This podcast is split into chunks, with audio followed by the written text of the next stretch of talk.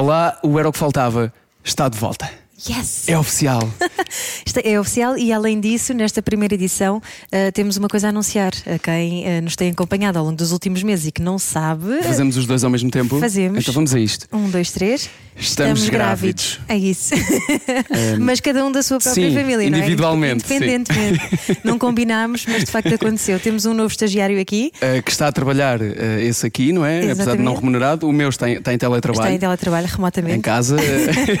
mas ajudou muito na preparação desta entrevista ao nível das emoções, não é? Sim. Já uh... pedimos desculpa à convidada antecipadamente porque temos muitas emoções habitualmente, mas hoje, grávida, possivelmente terei ainda Sim. mais. Mas quem nos conhece e quem já acompanhou Era o que Faltava sabe que nenhum de nós precisa estar grávido para ser lamechas, sentimental e chorar muito. Portanto, uh, basicamente continua tudo igual. E é admiradores de, de, destes, desta grande mulher que aqui está e, e também uh, do seu companheiro durante tantos anos, dois humanistas incríveis e que nós tanto admiramos. E tudo o que isso representa também. E, portanto, hoje este episódio é especial, este primeiro episódio. Estamos na Fundação José Saramago, na Casa dos Bicos, em Lisboa, neste sítio maravilhoso, cheio de coisas bonitas à nossa volta. Bem, a nossa convidada é bilingue, é a nossa primeira, mas de nacionalidade portuguesa. É uma força maior e não fosse ela pilar desde sempre ligada a causas, ao feminismo, aos direitos humanos e para sempre ligada também ao amor, ao amor próprio, ao amor ao próximo e a um amor que fez tremer o chão de José Saramago no primeiro encontro. No ano em que celebramos os 100 anos do nascimento de José Saramago, Pilar del Rio acaba de lançar o livro A Intuição da Ilha sobre as memórias vividas na casa em Lanzarote. 72 vibrantes anos, radialista, jornalista, tradutora, presidenta da Fundação José Saramago, onde estamos hoje, e herdeira do legado do Nobel português, de quem foi companheira por mais de 20 anos. E uh, continua cá dentro. É a mulher que tem como missão espalhar as palavras de um mestre das palavras. Citamo-lo uh, a esse propósito sobre o que ela significava para ele. Não tanto por ser a mulher a quem amo, porque isso são contas do nosso rosário privado, mas porque, graças à sua inteligência, à sua capacidade criativa, à sua sensibilidade e também à sua tenacidade, a vida deste escritor pôde ter sido mais do que a de um autor de razoável êxito, a de uma contínua ascensão humana. E obrigada por isso, Pilar del Rio, a nossa convidada de hoje. Não era o que faltava. Que bom tê-la aqui nesta posição tão estranha para si, não é? Uma jornalista a ser entrevistada. Pois, é, é, uma jornalista a ser entrevistada é sempre um problema. Bilingüe, não. Não sou. Mas entende tudo. Sou, sim, e traduzco. E traduz, claro. A minha contribuição para o português é traduzir para 500 possíveis milhões de lectores.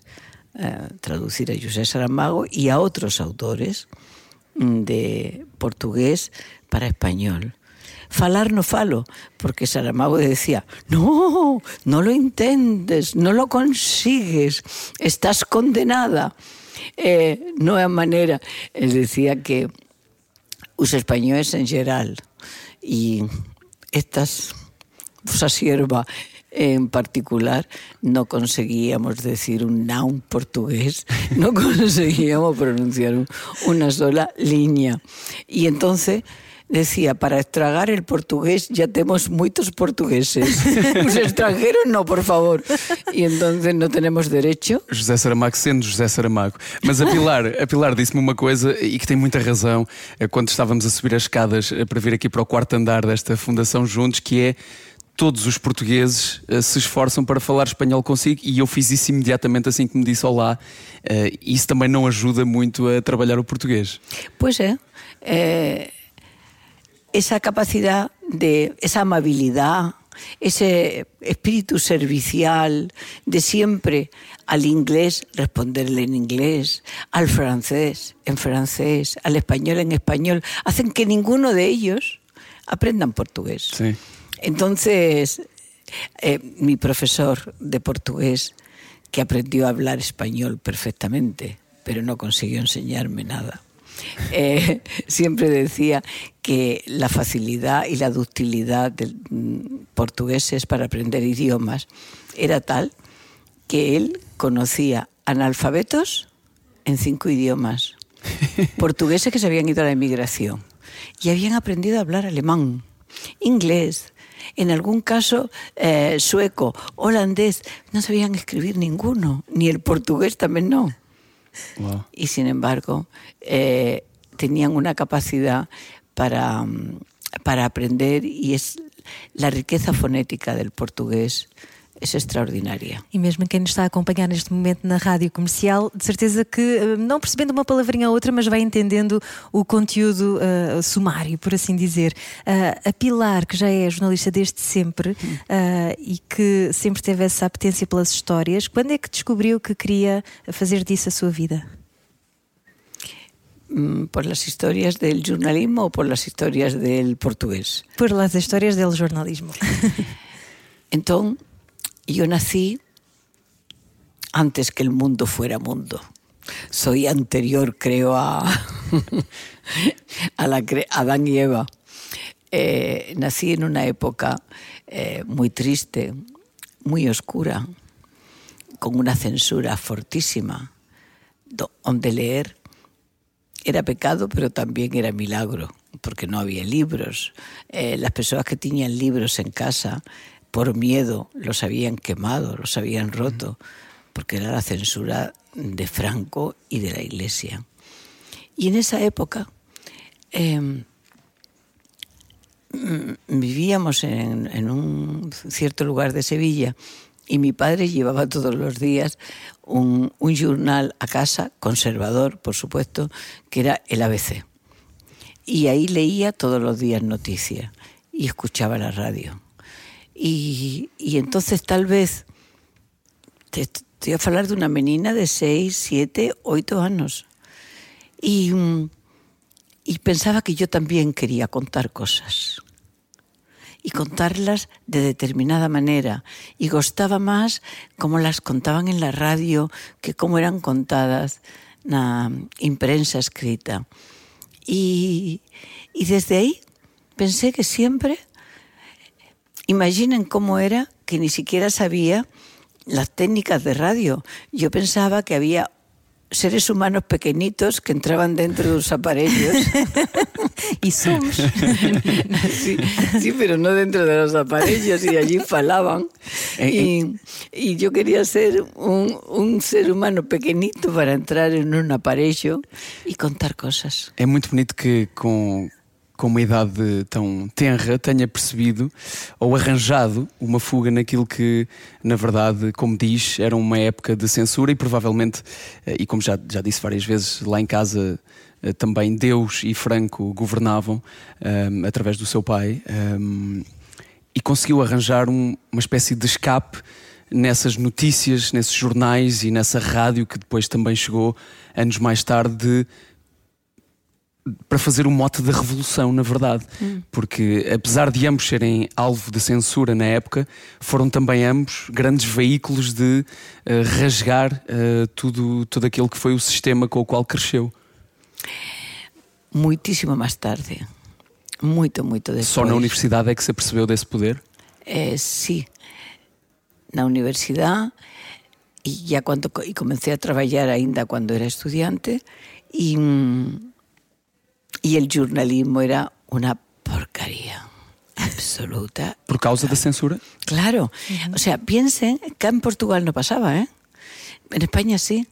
Nos, yo moraba entonces en Sevilla, nos no podíamos dar noticias, porque las noticias eran todas da Radio Nacional de España, en una cosa que se llamaba UParte, que era como el parte de guerra, ainda. La guerra había terminado hacía ya 30 años. Un parte, a mediodía. Imaginen cómo era la cosa, que un gran jornalista, jesuita, eh, la emisora de, de dus, había una cadena, cadena COPE, gestionada por jesuitas. Y ellos tenían un privilegio, podían dar noticias religiosas, pero nada más. Las demás emisoras donde yo trabajaba podíamos dar noticias locales, de deportes y ya. Todo lo demás nos llegaba desde Madrid. Entonces, eh, esta emisora, la cadena COPE, gestionada por, por jesuita, por un padre interesante, oye, por acaso, porque estaba a conversar con un amigo de una base estadounidense en, en España, en Morón, que han matado a Kennedy. Imaginen qué noticia, han matado a Kennedy. Pone la radio de España y la radio de España no está a hablar de eso. O sea, la radio nacional. Hay que esperar a que llegue el noticiario para que la radio... Y el hombre con la noticia de la muerte de Kennedy. ¿Saben qué hizo? Se fue al micrófono, puso una ráfaga y dijo, profundo dolor en el Vaticano por la muerte de John Fitzgerald Kennedy. Ah, conseguiu dar a volta à notícia para poder dá-la. Si callar el Vaticano ni Nem lo sequer sabía. sabia. Mas como era de igreja, Y como era católico, já podia dizer. eh, Kennedy, pues entonces, profundo dolor en el Vaticano por la muerte de John Fitzgerald Kennedy. Y fue el hombre que dio la noticia en España, pero esas vueltas había que dar para, para poder dar una noticia en la época de la dictadura. Isso, isso fez-te ser uma pessoa mais. Nota-se que mais inteligente, nota-se que mais hum, astuta, mas de alguma maneira também lhe acrescentou revolta nesse crescimento de perceber que havia limitações. Ou na verdade o que a fascinava era de que forma é que eu vou dar a volta a isto? O sea, rebelde, siempre. Claro, até. Eh, teníamos una canción, era, era un bocado más nueva que, que yo, pero la canción gosté, aunque fuera una menina más nueva. Yo soy rebelde porque el mundo me ha hecho así. Estupendo. Entonces, eh, yo ya no era rebelde. En aquella altura estaba en otra, en otro estado, revolución. Eh, sí, saber que, que como jornalistas nos tenemos un compromiso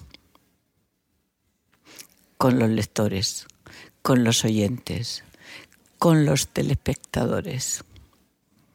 Yo no tengo un compromiso con la empresa, lo siento.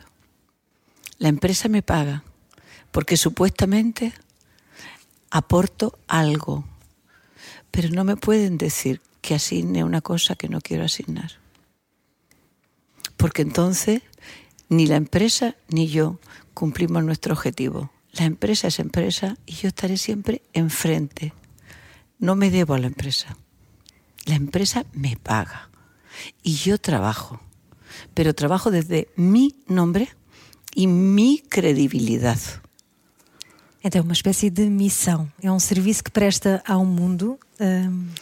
No, eh, cada uno somos como somos y bueno, hay personas que les gusta el jornalismo de entretenimiento, ¿tú ves?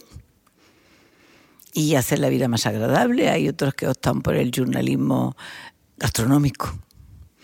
Y bueno, a mí yo gosto del jornalismo de información política, pero no gosto de la conferencia de prensa política. Lo siento. ¿Por qué se dice esto? ¿Por qué en este momento? ¿Para qué? ¿Para quiénes? ¿Por qué? Sente que as perguntas são sempre as mesmas e que estamos, como dizia Saramago, vendo, mas continuamos cegos? Yo creo que las preguntas son siempre las mismas, pero siempre falta una. ¿Para quiénes? ¿Para quiénes contamos? ¿Para quiénes se gobierna? ¿Para quiénes? Es decir, en América Latina hay algo que es absolutamente, a mí me emociona, y es que eh, nunca dicen te vas a dedicar a la política, porque políticos somos todos. Y lo personal es político, o sea, políticos somos desde que eh, nos levantamos, salimos de casa.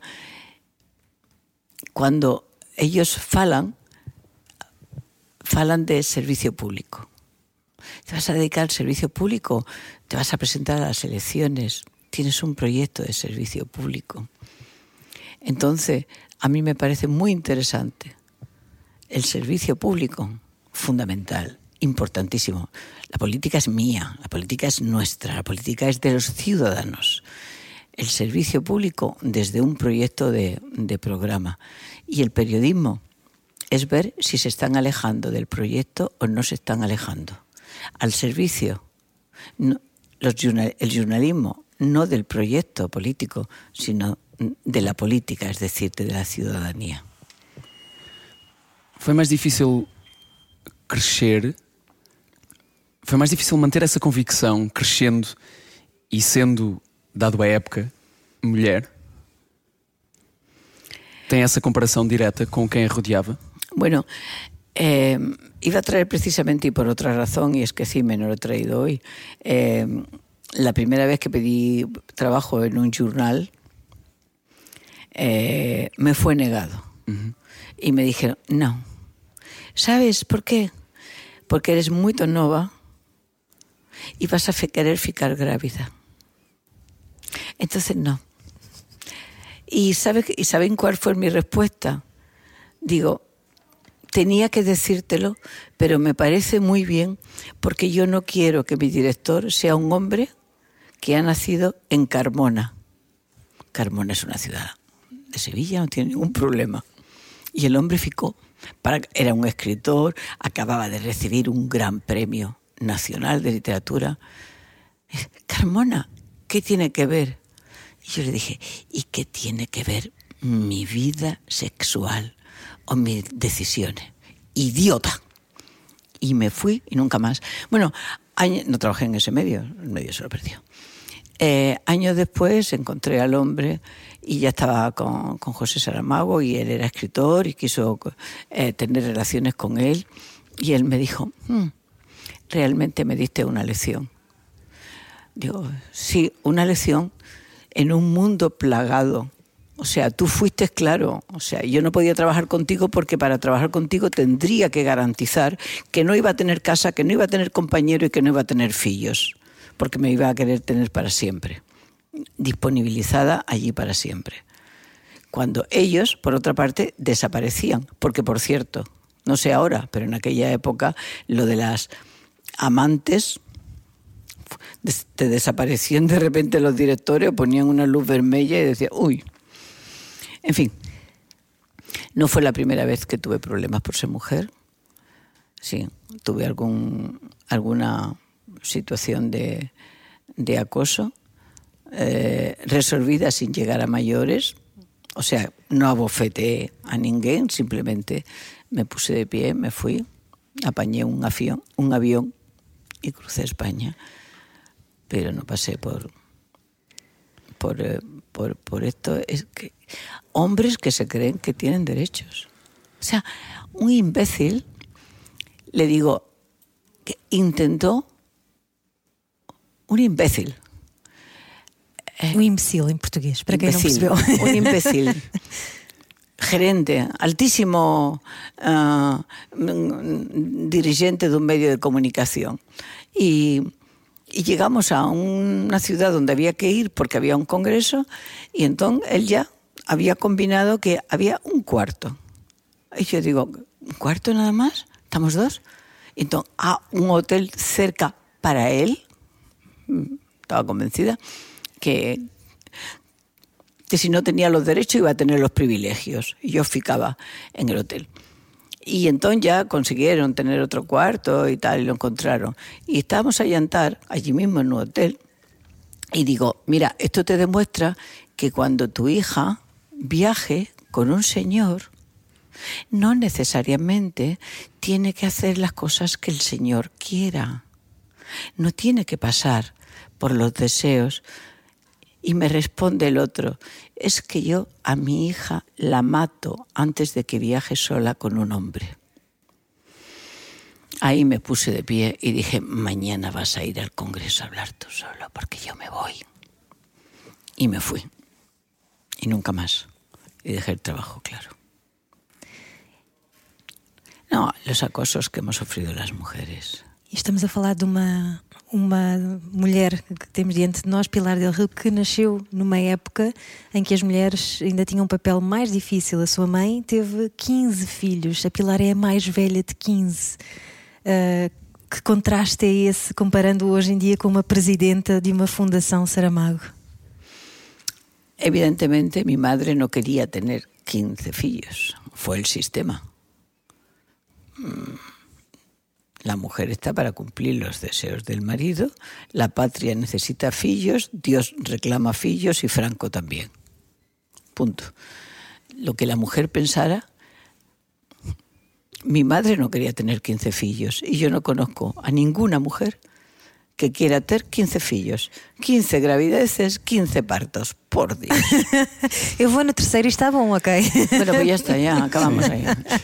E- Acredito que a Pilar tenha experienciado ah, ser irmã, mas também ser mãe muito cedo. Sí, ahí éramos todos, todo. O sea, y de hecho, ahora mismo, los 15 hermanos hemos comprado entre todos una casa para según nos vamos reformando irnos para allá y cuidarnos los unos a los otros. O sea, somos, eh, somos amigos.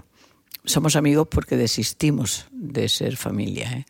Todas las cosas que la sociedad atribuye como buenas y no sé qué, dijimos son obligaciones. Son buenas para el Estado, no son buenas para el individuo.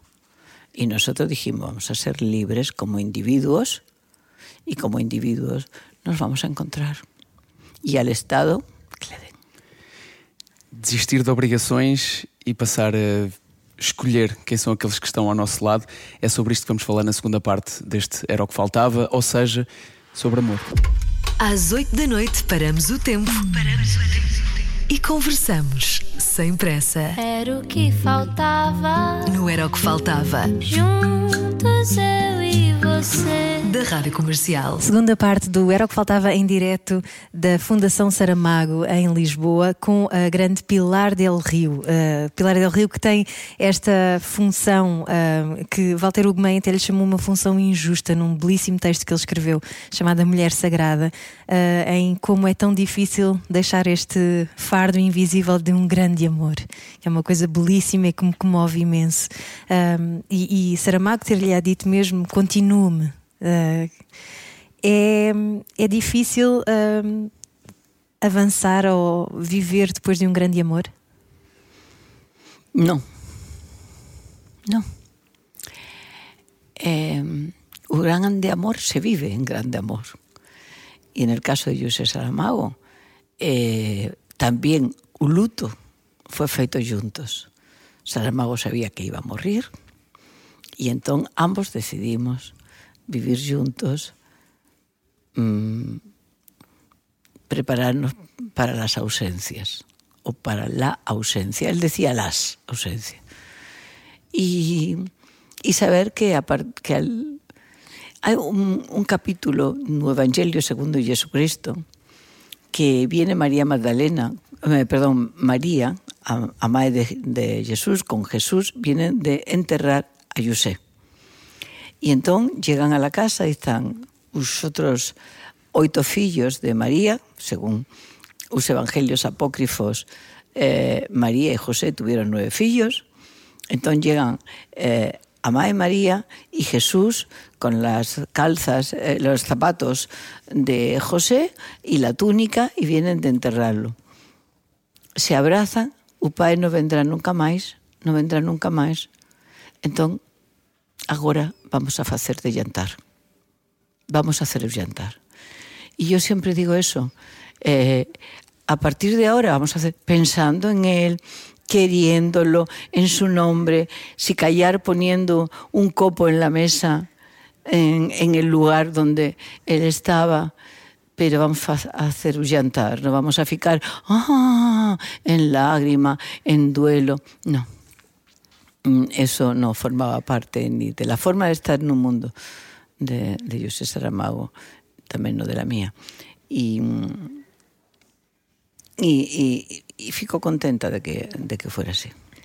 Então, revisitá-lo agora, as, as, suas memórias conjuntas nesta Intuição da Ilha, este último livro que acaba de lançar, uh, com os dias de José Saramago em Lanzarote, na vossa casa, a vossa belíssima casa que tanto Que se diz ainda habitada.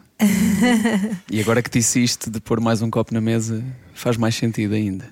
Ponemos y brindamos. Y, y este año, eh, una, la bodega más antigua de Canarias, por acaso está en Lanzarote.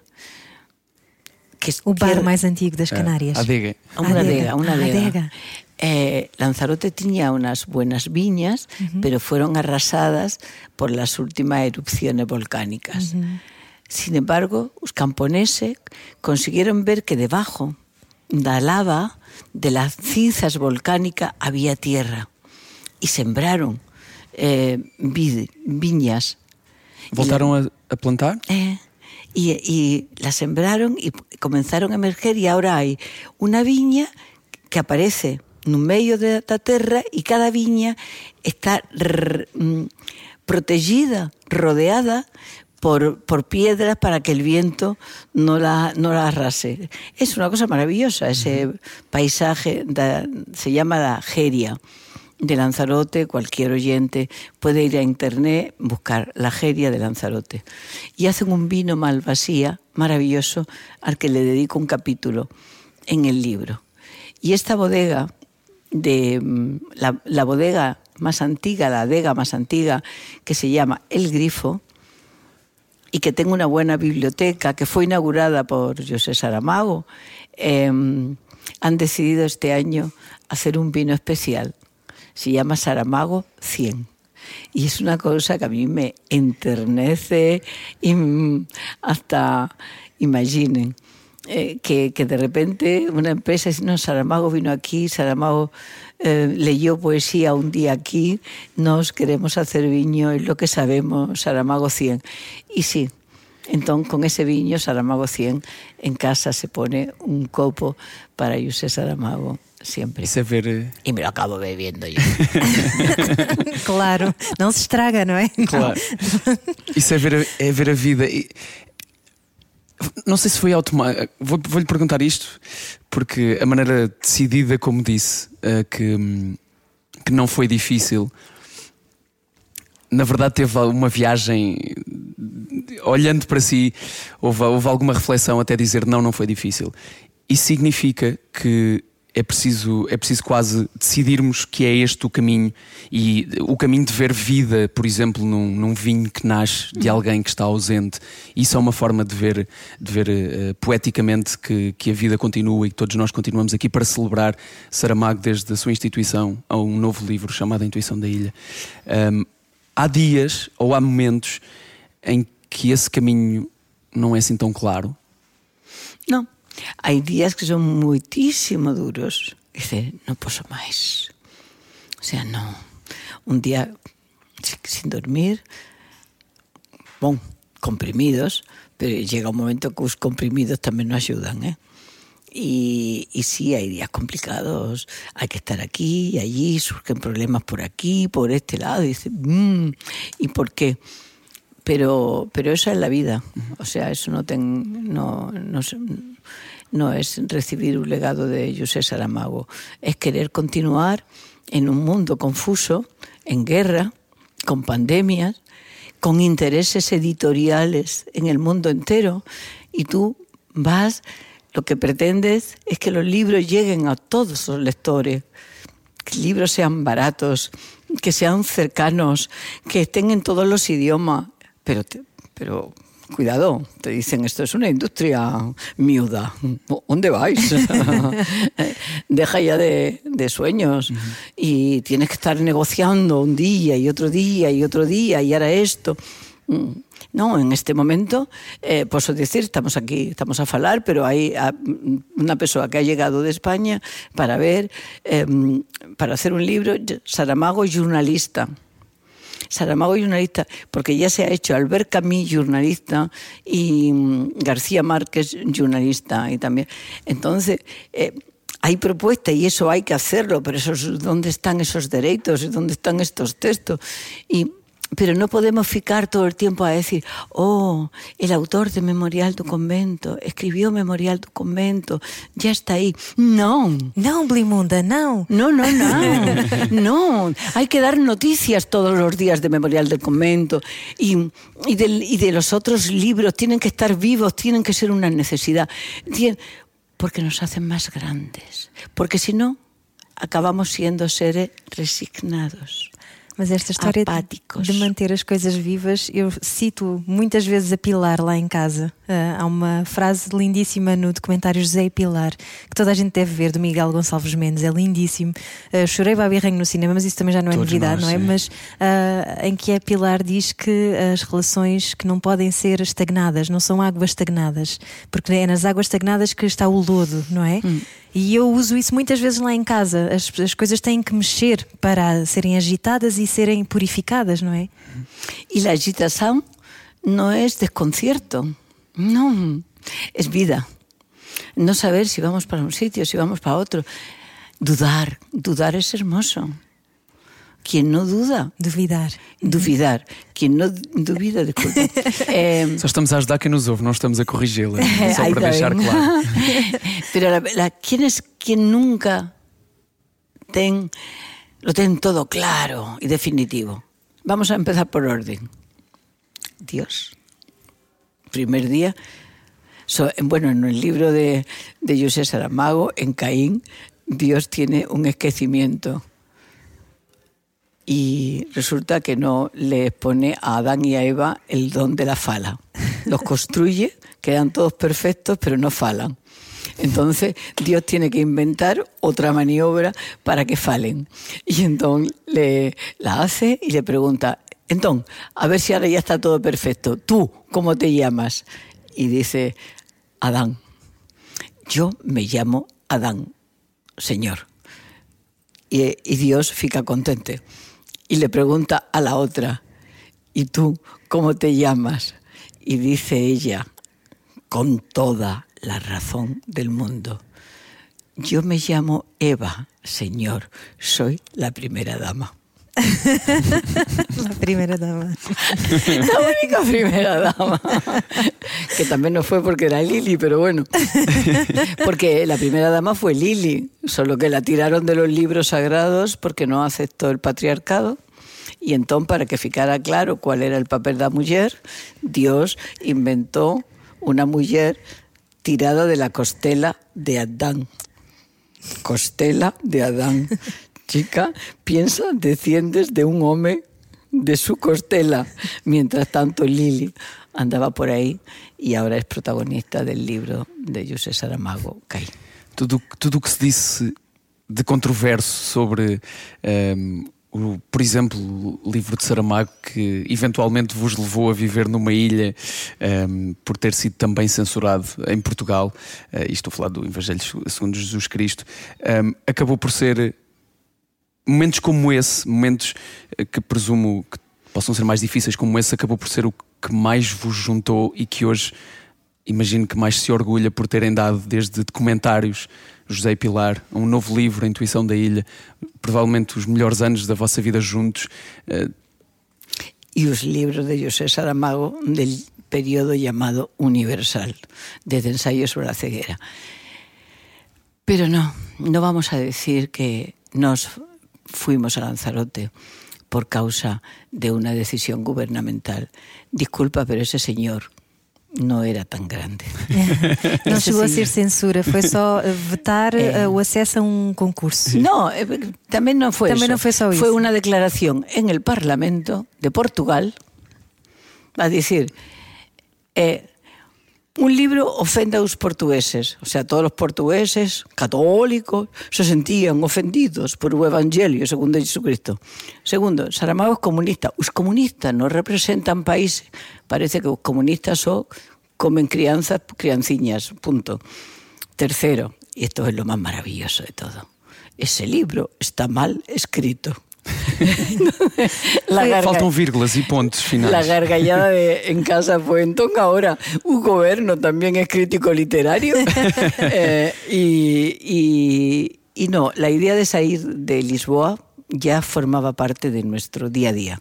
Ya mm, estábamos a la procura de casa, fuimos a, a Évora, estuvimos en Mafra, ya habíamos visto, precisábamos salir de Lisboa para poner distancia entre muchos compromisos, entrevistas jornalísticas, no sé qué, que continuamente abordaban. Nunca sería salir de Portugal. El Lanzarote fue la intuición que siempre tiña, el hombre que puso a navegar a Península Ibérica na llangada de pedra. Obviamente, debería vivir en una isla. O sea, eso era evidente, pero no, ninguém lo pensó, ni el propio Saramago, ni por supuesto yo. Esto es, son reflexiones a posteriori. Que se tornam poéticas. Eh, absolutamente poética. Pero eh, Saramago tenía que salir de Lisboa y desde luego no salió por un gobierno o por un presidente de un gobierno que nunca tiña leído un libro y que también no ha leído nunca más. Es decir, no, no, no es esa persona quien pone fuera a, Saramago. Era la necesidad de silencio, de recluirse, de vivir de otra manera que hubiera sido mm, Évora, donde vimos una casa, pudiera haber sido. Fue Lanzarote y provocó que Saramago tuviera la época más fecunda de su vida, en el silencio de la isla, en la comunicación armoniosa con otros continentes, con África, con América, con Europa.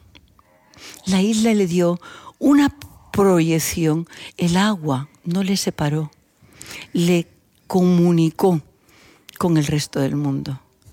Lanzarote fue fundamental en la existencia de José Saramago. E apesar de todo esse silêncio, também inspirado pela sua musa, que está aqui à nossa frente, Pilar del Rio, e ao mesmo tempo as histórias que a Pilar conta nesta intuição da ilha, neste novo livro, eh, mostram como a casa era um sítio de efervescência cultural, não é? Uma, quase uma residência artística às vezes, não é? E, e com tantas visitas e, e tanta partilha de, desta, este amor pela arte e pela cultura e por eh, abrirmos horizontes. Temos Sebastião Salgado, grande fotógrafo, e a sua mulher, que lá vai, eh, Chico, eh, Chico Buarque, enfim, tantos outros. eh, devia ser também um local de, de, de abrir portas ao coração ao mesmo tempo. pero sin, sin vida social.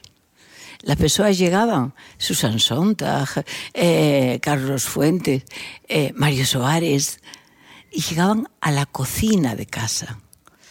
Y la cocina tenía una mesa que se abría y que si éramos 10 era de una manera, pero podíamos ser 14.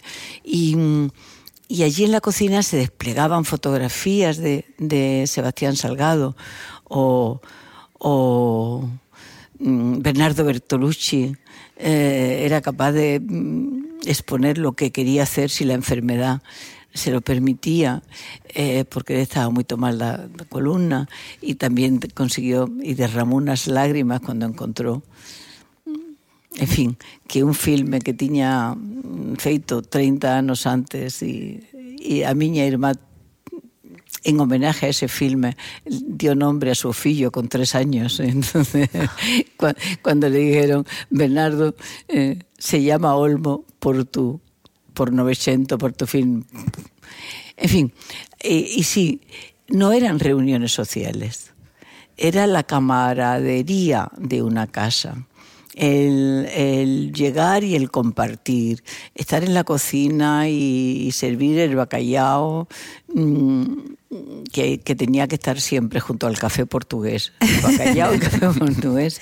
Había, primero porque el café de allí era malísimo y bacallao allí no se encontraba. Entonces los kilos de bacallao que llevábamos pare- Yo creo que la policía debió de sospechar alguna vez que éramos Contrabando de bacalhau. contrabando de bacallao, porque llevábamos bacallao ya partido allí envuelto, cuando en los aviones todavía se podía transportar eso para, para los jantares de casa. E isso vai ainda mais longe e é, e é tão curioso que fica descrito neste livro a forma como, como não havia fronteiras, eh, muitas vezes em relação à casa, e está descrito na, na participação de, de um escritor eh, cujo, cujo o apelido me estou a esquecer, mas é o Diego Mansa, Mansa? Manso? Que, que andava a, a vigiar a casa. Genial, sí. Essa história é deliciosa. E vai, vai ser a Pilar a contá-la porque é realmente. No, que salíamos con, con Sábado de la casa, Sábado ya con 90 años, muy bello, y que le queríamos llevar a ver los volcanes. Y ni José Saramago ni yo conducimos, pero había una persona que venía a conducir un carro. Y no había manera de poner a andar un carro. Y entonces estaba, había un joven allí mirando a lo longe, tímidamente. Y, Porque y era digo, casa de Saramago. La casa, claro. Y, y, hola, hola, eh, ¿eres de aquí? "Mm, No, no, verá, yo es que estoy haciendo la tesis doctoral sobre Saramago Y de repente venía- doutoramento sobre Saramago. E ele estava à porta, à, à Esta- espreita. Estaba queriendo ver si por, por acaso veía a Saramago. Y de repente ve salir a Sábato, que para él era, ¡ah! ve salir a Sábato y detrás de Sábato a Saramago. Y ven que entran en un carro y él fica allí a aullar sorprendido. Y de repente ve que el carro hace zazán, y no conseguía arrancar. Y entonces le preguntamos si él sabía guiar. Dijo que sí, dice, ¿puedes mirar esto? Aquí estamos a hacer alguna cosa mal, no conseguimos. La persona que iba a guiar el carro no sabía ese carro. Y entonces él entró, lo puso en marcha y durante todo el día fue el conductor de Sábato y de Saramago O Mirón tornou-se condutor deles durante um dia inteiro e descreveu isso na tese de doutoramento dele. De um dia em que se perdeu o tempo, era assim que o descrevia também. Foi isso que sentiu durante os anos em que viveu nesta ilha, eh, que, que, a, que a vossa intuição, eh, para onde a vossa intuição vos chamou? Foi, foi perder-se no tempo? Yo estoy empezando a tener otras intuiciones. Eh, los escritores no tienen tiempo. No tienen tiempo. O sea, eh, viven, eh, construyen su obra y, y un día desaparecen. Pero desaparecen de un espacio muy concreto. En la mayor parte de los lectores no desaparecen. Ellos continúan, o sea, el tiempo, el tiempo siempre es presente. En realidad, los lectores, cuando abrimos un libro de un autor, es tiempo presente, aunque el autor haya muerto hace 100 años o, haya muerto hace 12 años, como en el caso de Saramago. Eh, Saramago construyó ese tiempo y nos, ahora lectores, continuamos ese tiempo. Desapareció para un grupo muy íntimo.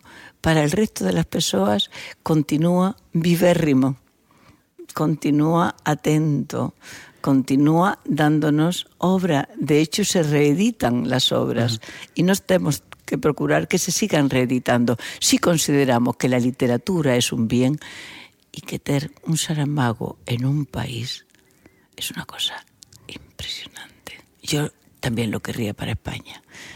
España no lo tuvo, pero tem Portugal. E aliás, até ao final do ano há mais cinco reedições eh, a acontecerem para eh, fechar esta, estes 100 anos de comemoração do, de José Saramago, eh, aniversário que será celebrado dia 18 de novembro. 16. 16, desculpa. No, no, no, no, disculpa, no. Es que en todos los papeles oficiales pone que Saramago nació el día 18, pero en realidad tenía nacido el 16. Solo que pusieron en la código, pusieron 18 para no pagar multa, porque llegaron tarde. Sí. Mira, Saramago no se llamaba Saramago, se llamaba José de Sousa. Saramago era una alcurnia de que el padre detestaba, una cosa horripilante. Y el funcionario puso Saramago porque quiso. Entonces, un padre de Saramago tuvo que adoptar para un hombre du fillo. No nació el 18, nació el 16. Bueno, todo es un cúmulo de imprecisiones que Saramago debería escribir todos sus nombres, porque también un, hermano más bello que murió un día descubrió que era un hermano eterno, porque no estaba enterrado en parte ninguna, no había ningún certificado de defunción. Entonces, eh, ese hermano estaba vivo y, o sea, todo era impreciso, todo es el tiempo. Bem-vindo a Portugal. Obrigada. No fundo é isso. está descrito Portugal e está eh, terminada esta conversa eh, com Pilar Del Rio aqui, porque nós continuamos em podcast. Daqui não sai, daqui ninguém me tira. Obrigado e até amanhã. Obrigada. Era o que faltava. Com João Paulo Souza e Ana Delgado Martins. Juntos eu você. Obviamente que esta conversa com o Pilar Del Rio, um, ou melhor, Del Rio, continua em podcast também. Não podíamos um, não continuar a conversar neste sítio tão bonito e com esta conversa tão especial. E eu não posso não lhe agradecer sobre isto ainda um, connosco a, a gravar, um, porque isto, é, isto há pouco foi importante. Uma pergunta que eu lhe fiz há pouco sobre a censura do livro, um, na verdade foi uma pergunta muito meiga sobre Foi uma espécie de. Fiz uma censura a mim próprio. Eu censurei-me e eu queria perguntar-lhe quanto é que eh, parte dessa censura chegou até José Saramago. E a Pilar respondeu-me, apesar de eu não lhe ter perguntado isso. E eu quero lhe agradecer isso, porque isso é não só uma grande eh, honestidade, como uma grande lição do que é que é uma pessoa livre. Eh, portanto, obrigado por esse, por esse momento, porque deu a resposta a uma pergunta que eu não lhe fiz. Eu tenho mesmo de lhe agradecer isso. Obrigada.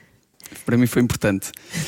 Pero falar. sabes que no dije antes, eh, cuando comentabas el artículo de Walter Hugo Maes, A Mujer Sagrada, Sagrada.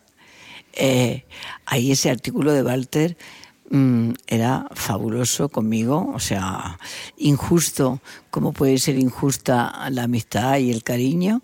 Entonces decía una serie de elogios, pero decía una cosa que era que yo gusté mucho que dijera. No la miren como una mujer sagrada. Es una mujer ainda joven. El artículo es de hace ya 12 años. ¿eh? E todavía es. No, ya no, pero hace 12 años pude. No la miren como una mujer joven, como una mujer sagrada. Ella tiene derecho a tener su vida. Haber estado casada con Saramago no implica que no tenga otros amores, que no tenga otras salidas. Y yo adoré que una persona, y fue solamente una, fue Walter, se atreviera a decir eso en público. Porque la verdad es que la mayor parte de las personas me miran como la sombra de Saramago o la imagen de Saramago. Y disculpen, no. Claro. Saramago era Saramago y tenía su imagen, su proyección y sus cosas. Y, y yo soy una trabajadora mm, de la Fundación Saramago, una trabajadora du mandato Saramago, que así damos en, en dicer, un mandato Saramago, y, y que no me vean como un ser sagrado, porque yo de sagrado no tengo nada, rigurosamente nada. Y también no puede ser un castigo. O sea, ¿qué pasa? Eh, por haber estado casada con un señor ya no puedes tener otras relaciones. Podrías, ¿no? Claro que sim. Aliás, eh, o facto de se chamar Pilar também não deve ajudar muito, não é? Porque se calhar eh, estou habituados a que seja o pilar de alguém, mas a Pilar também precisa do seu próprio pilar. Eh. Pues, hija, nada. E onde é que o encontra? Eso. Onde é que o encontra o seu, a sua própria, os seus pilares? Pues eso, en el trabajo. É no la trabalho. Foi por isso que, quando foi a viver com, com o José Saramago para uma ilha, eh, decidiu. eh, Existe muito isto naqueles programas de. hum, Programas sobre pessoas irem viver para ilhas. Se pudesse levar uma coisa, ou daquelas perguntas meio bacocas de se pudesse levar uma coisa para uma ilha, o que é que levavas? A Pilar escolheu levar uma equipa de filmagens. Normalmente leva-se um livro, ou leva-se a escova de dentes. ou- Elegimos- No, no, eh, no, yo no voy a llevar una escoba de dientes y probablemente ni un libro. Y Si callar, llevo una panela para cocinar, que soy más práctica. Y lo de la equipa de filmación apareció muchos años después y fue como una cruz, como un, un calvario. Eh, Demorou muito tempo a convencer, não é? Eh, seis meses o siete. Finalmente, bom, van a venir unos días, José, ten paciencia, fican cada una semana. E Una semana. quatro anos de filmagens, foi. Exato. No, ya llegó un momento que ya, ya no, no dábamos por ellos. Eh, E foi por isso que ficou tão bom. no, si de repente salías y no veías cabos tirados en un chão, decía, uy, ¿qué ha pasado aquí? Ve- De repente la casa era más grande y que ellos habían salido. Pilar, neste, neste seu livro, A Intuição da Ilha, eh, que acaba de lançar neste ano tão especial que, são, que se comemoram os 100 anos de nascimento de José Saramago, o que é que lhe faltava falar sobre esta época? Mira, eh, nunca hubiera escrito este libro si no hubiera sido por la pandemia. Durante la pandemia, con los trabajadores de casa de Lanzarote, que es una casa abierta durante cuatro horas a la visita pública, teníamos prácticamente todos los días un Zoom, cada uno desde su casa, para ver qué podíamos mejorar, qué podíamos hacer, para consolarnos, abrazarnos, o sea, Havia Zoom, mas. eh, eh, teníamos un Zoom, ellos en Lanzarote, yo en Lisboa. Y entonces, una de las, de las guías es, ay Pilar, escribe eso. Pues contaba cosas de, de Saramago en Lanzarote. Escríbelo, escríbelo, por favor. Además luego me decía, luego te mueres. Muy simpática ella, luego te mueres. Y entonces- morres e não escreves nada. y esto ya. Y, y fue así.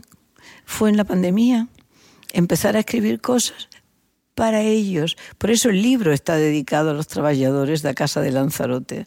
Y, las fotos son de ellos. Y los diseños de un libro son diseños del otro guía de la Casa de Lanzarote. Y la editora es una trabajadora de Lanzarote. Ah, la edición española eh, eh, se llama eh, Ediciones Itineraria por el libro dos itinerarios que Saramago inventa en, cierto libro. Y entonces, bueno, fue, pues eso, falar, ves? Eh, intermitencias da morte, un músico. Entón, eh, hizo una ilustración, uno de los guías. Un guía ilustró, otro editó, y entre nosotros íbamos montando. ¿Por qué? Porque necesitábamos llenar de Saramago los días de ausencia. Porque nos, en casa, en Lanzarote, se reciben todos los días a moitas persoas que hacen la visita guiada. Y una de esas persoas está aquí recogida en el libro, decano dos arquitectos de Andalucía, un gran arquitecto, dijo públicamente, y está por eso recogido en un libro con su nombre, nunca unas paredes han falado tanto como falan estas paredes tanto en la biblioteca como en la casa. Falan, falan de encuentro, de persoas, de misterios, de, mm, de perspectivas, de esperanzas, de libros por escribir, de libros que se escribieron. Entón, todo eso precisaba un registro.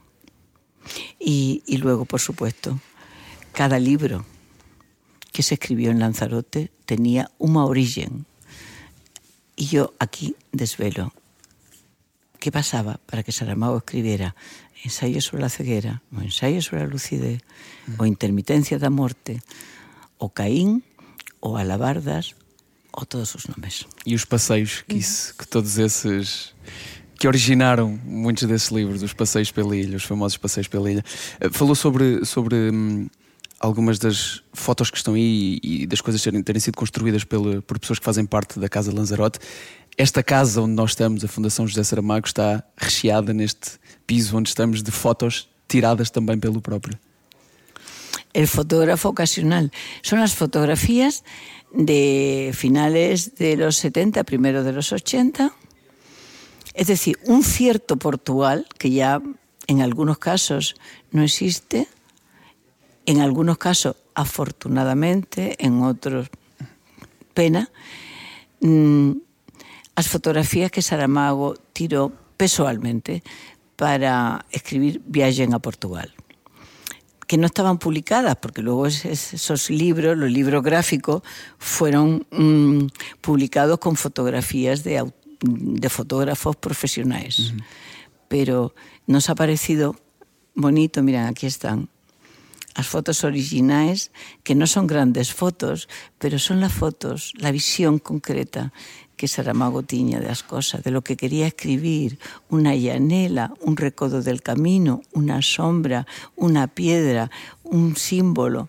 Entón, esas fotografías están expuestas ahora mismo en la Fundación José Saramago e van a continuar por outros lugares de Portugal. E há pouco estava ali um vídeo a passar naquela televisão onde uh, José, o José e a Pilar estavam a fazer um, passeio e, e a Pilar disse uma coisa que eu achei muito bonita que é, nós estamos numa zona em que alguns portugueses chamam de Portugal profundo, só que não sabem porque é que lhe chamam Portugal profundo, mas é mesmo profundo.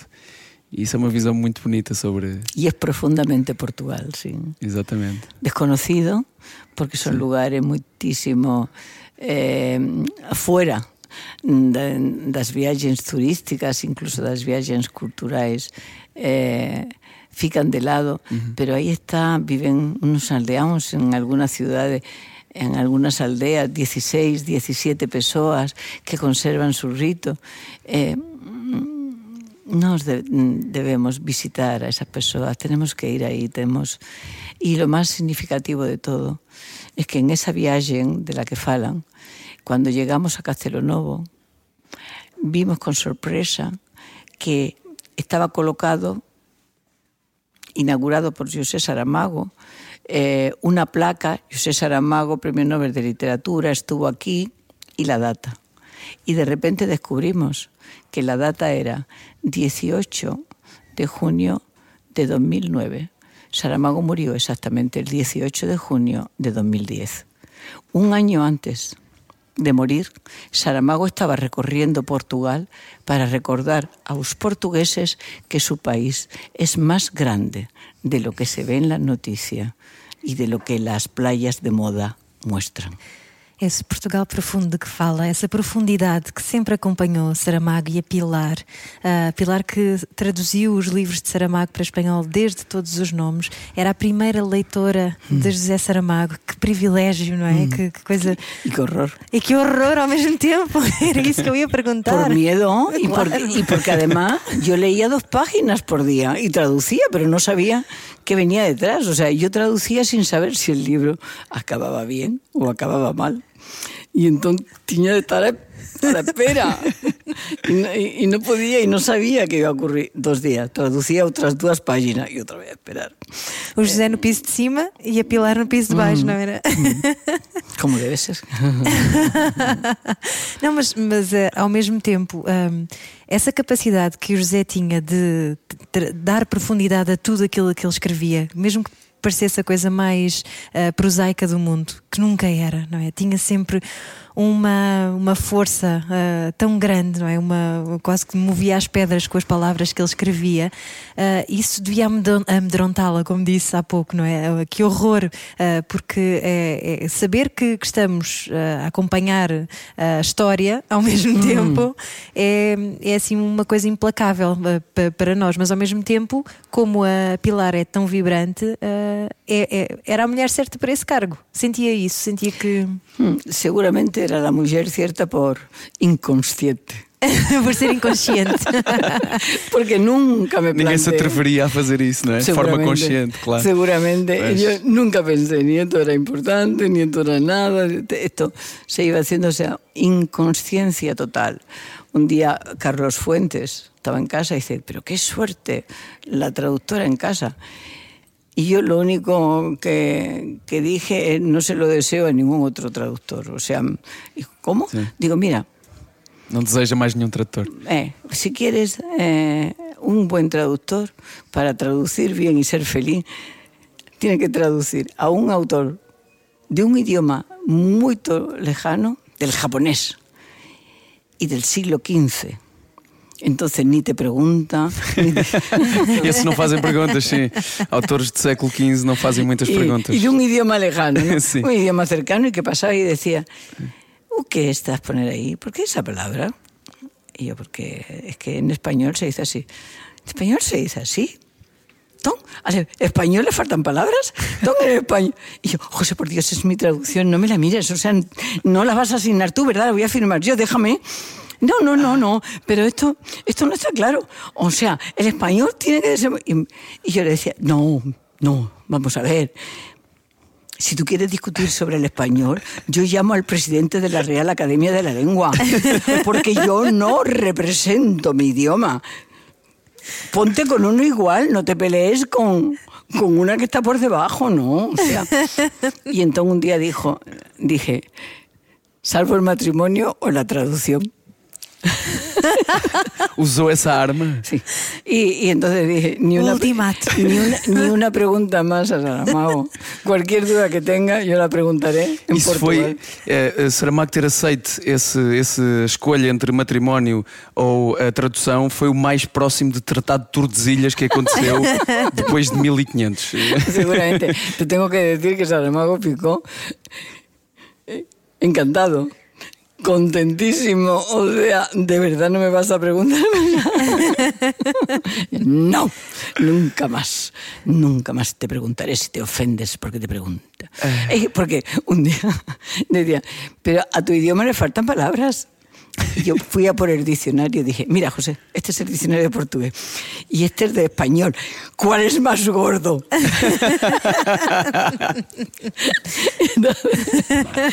Mi diccionario tiene más palabras que el tuyo.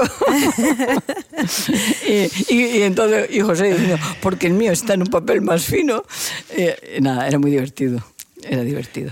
E esta entrevista foi também muito divertida e temos que lhe agradecer, Pilar, e deixe-me dizer-lhe, e porque este seu livro, novo livro se chama A Intuição da Ilha, que hoje eh, tive a sorte de almoçar com a Ana e dela me ter dito eh, que a intuição dela lhe dizia que esta ia ser uma grande conversa e estava 100% correta.